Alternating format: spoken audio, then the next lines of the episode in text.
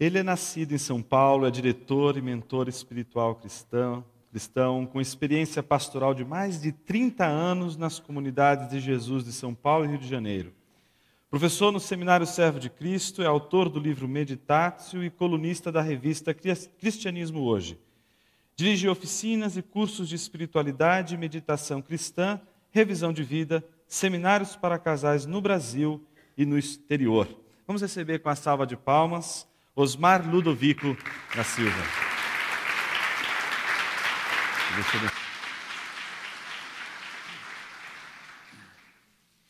Boa noite a todos. Eu queria fazer algumas ressonâncias sobre o que está acontecendo aqui hoje. E eu queria começar fazendo uma ressonância ao título desta noite, da, do programa dessa noite, que é Quando o Infinito Invade a História. E o infinito está para o espaço, assim como a eternidade está para o tempo. É imensurável. É algo que extrapola a capacidade humana, lógica, racional, de explicar. Ou seja, nós estamos diante do mistério.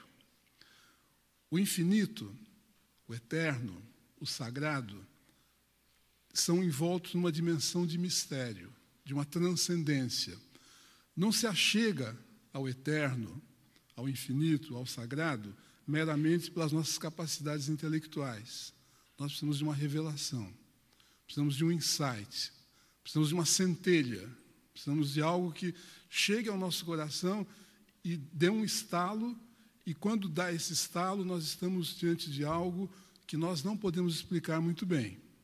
A Bíblia chama isso de do inominável, do inefável.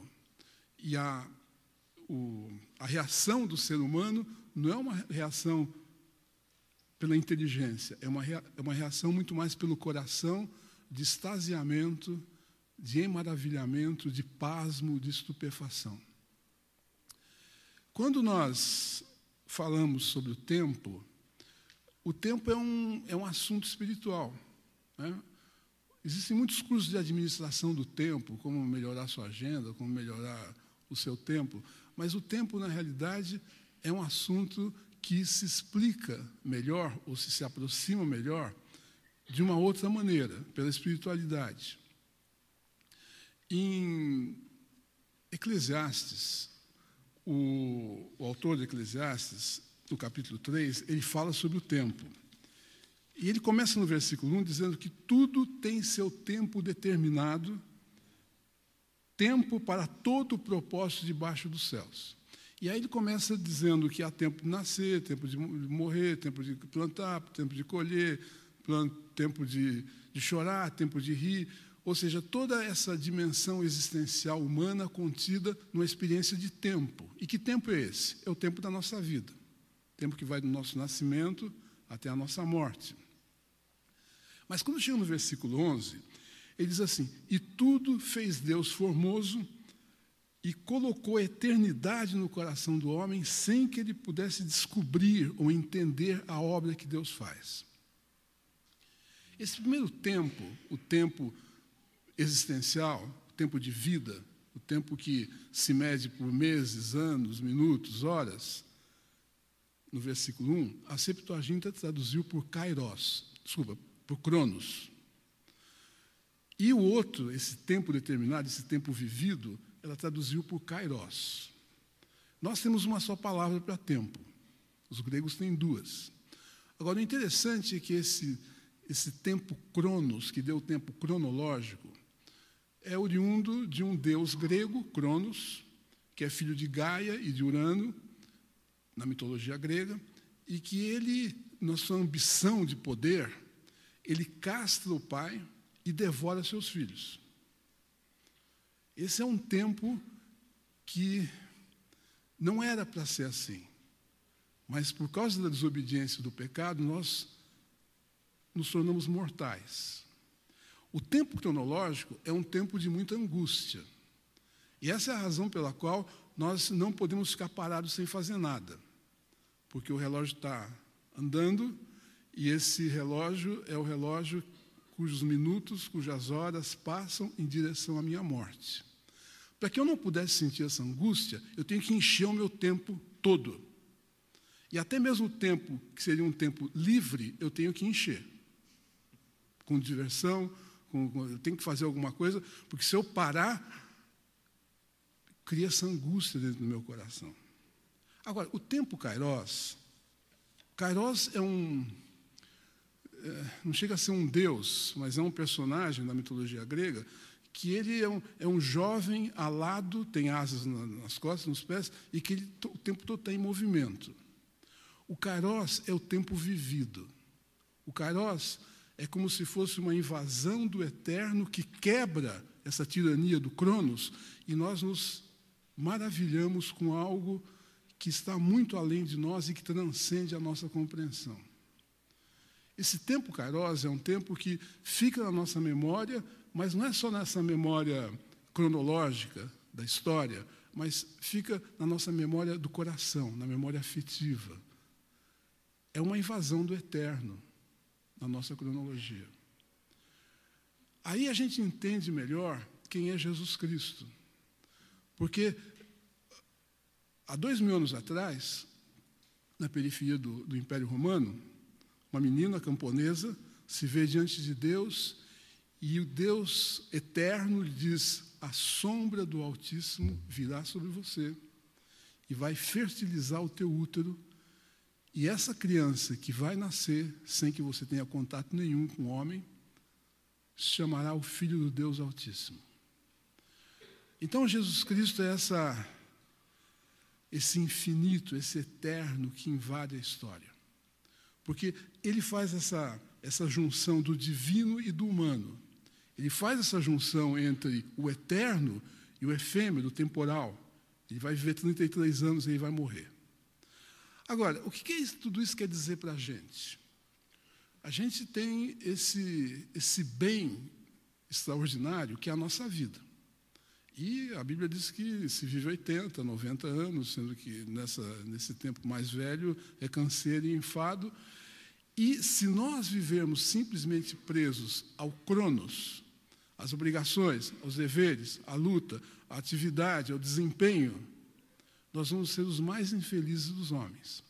Até porque doenças comuns hoje é o estresse, o burnout e várias outras patologias eh, cardíacas e gastro que têm a ver com essa loucura da correria. Né? Eu acordo já pilhado. E aí eu saio matando um leão por dia. E, e eu não consigo descansar. E esses caminhos, essas sinapses que eu vou fazendo nessa agitação e nessa correria, vão me viciando em adrenalina, até um ponto que eu tenho que é o médico, e o médico me examina e fala: você não tem nada, mas vou receitar aqui um ansiolítico, um calmantezinho e um comprimidinho para você dormir. Isso, faz, isso soa familiar para vocês? Então é o seguinte: se na história tem esse momento em que Deus invade o Cronos, a cronologia, cerca de dois mil anos atrás, e na sua plenitude ele se mostra naquele, naquilo que é eterno, naquilo que é infinito. Essa, essa, essa saudade ou essa eternidade está no nosso coração. E sobre isso se debruçam todas as religiões que tentam explicar o que vai acontecer depois da nossa morte. Mas em Cristo Jesus, ele morre e ele ressuscita.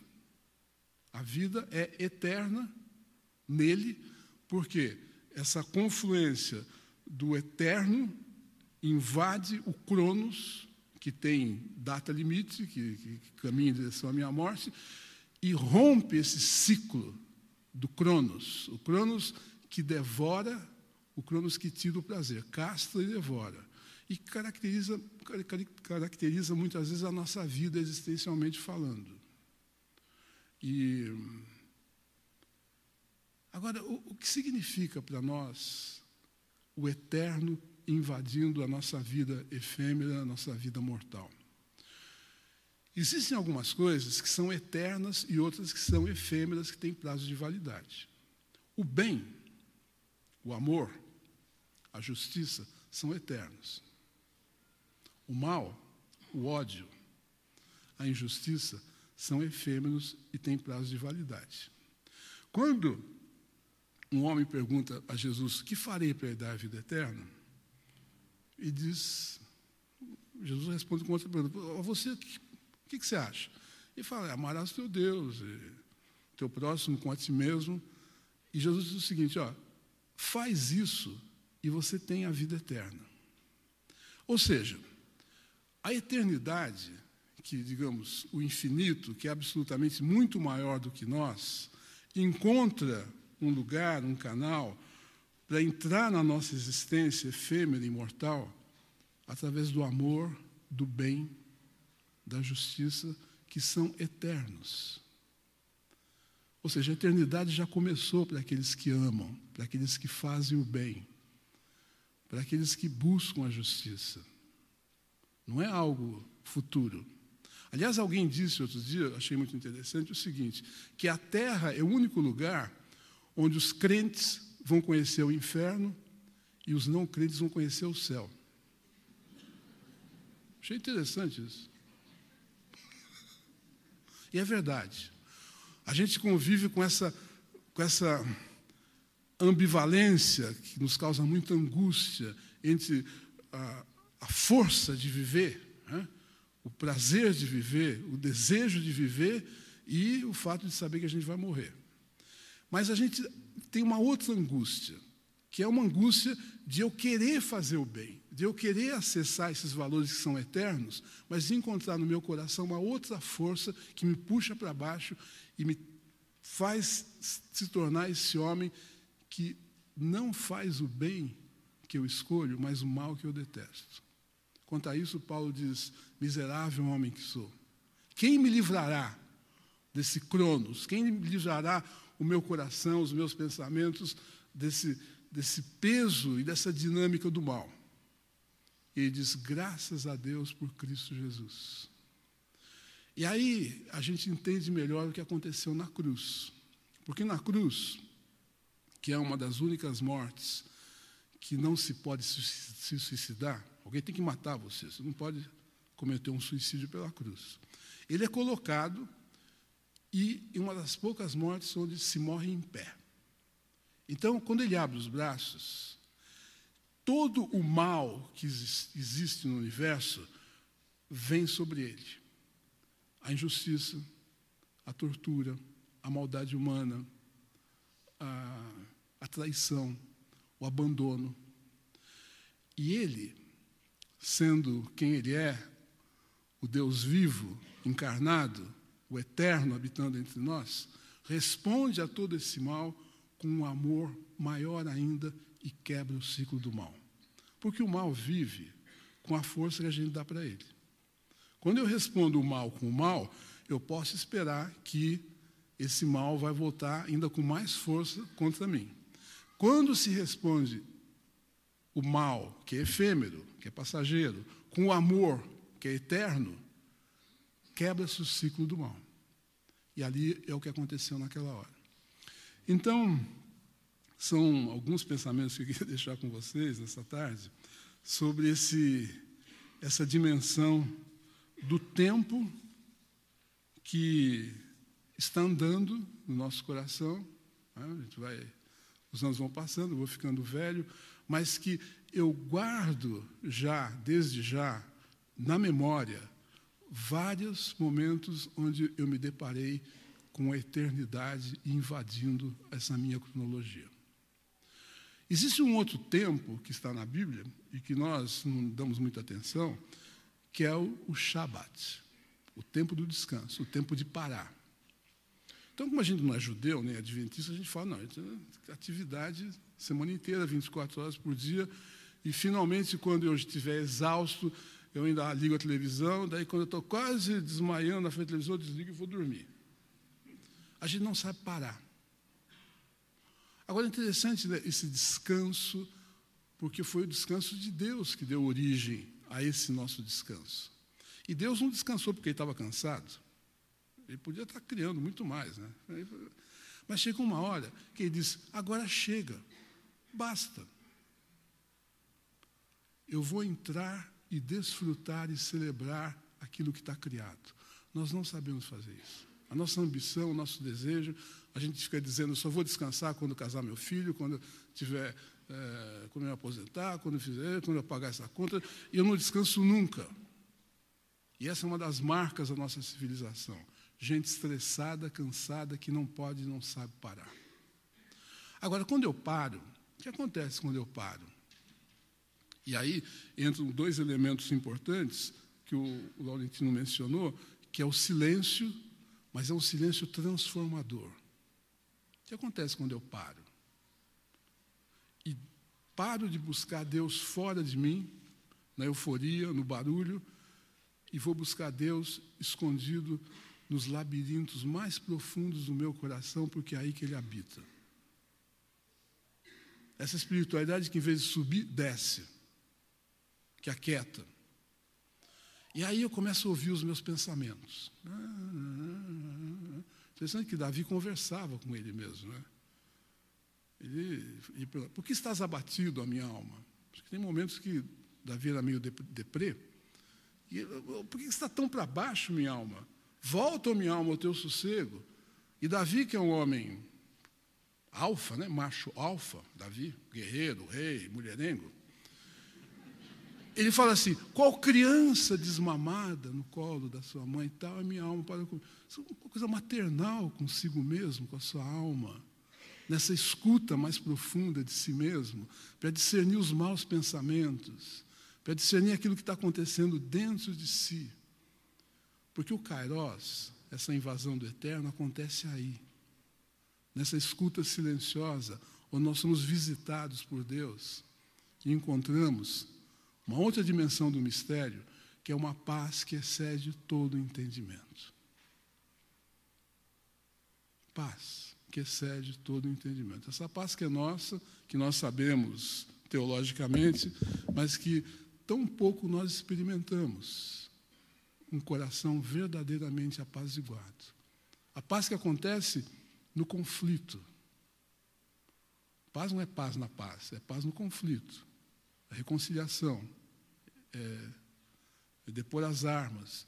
E daí me percebo como, existencialmente, eu estou brigando com tantas coisas. Estou brigando com tantas coisas, tantas coisas que eu não aceito, tantas coisas que, que eu acho injusto, tantas coisas que eu acho que deveriam ser diferentes. E eu brigo com a minha mulher, brigo com o meu chefe, brigo com o governo, vivo no conflito. E como nós precisamos dessa paz. Essa paz quando ela surge no nosso coração, ela surge não porque nós planejamos tê-la, mas porque nós sabemos nos aquietar diante de Deus. E sabemos buscar nele, no secreto, no refúgio, no esconderijo das suas asas, esse lugar do aconchego, do acolhimento, de um amor incondicional, de um amor irretribuível, de um amor infinito, de um amor que não posso nem entender, e ali encontrar esse descanso. Um descanso, que é esse tempo sabático, é um movimento que a gente faz. Né? Jesus Cristo, vários momentos, inclusive eu estava lendo ontem no, no Evangelho, que queriam fazer rei. E ele se retirou para um lugar deserto. Lindo. Né? Quando essa essa ambição, esse desejo de poder, essa, essa correria, essa agitação, essa, essa coisa do desempenho vai tomando conta do meu coração. Para, para. Deixa eu me aquietar. Deixa ir para um lugar quieto e deserto. E voltar, e voltar de um outro jeito. E mais do que nunca, nós precisamos, hoje, de cristãos que sejam esses sinais de esperança, de paz. Gente que está em paz com Deus, em paz consigo mesmo, em paz com o outro, em paz com a sua biografia, em paz com a sua história. E que podem ser agentes de pacificação e de reconciliação. E aí, o eterno já invadiu a minha vida. Amém.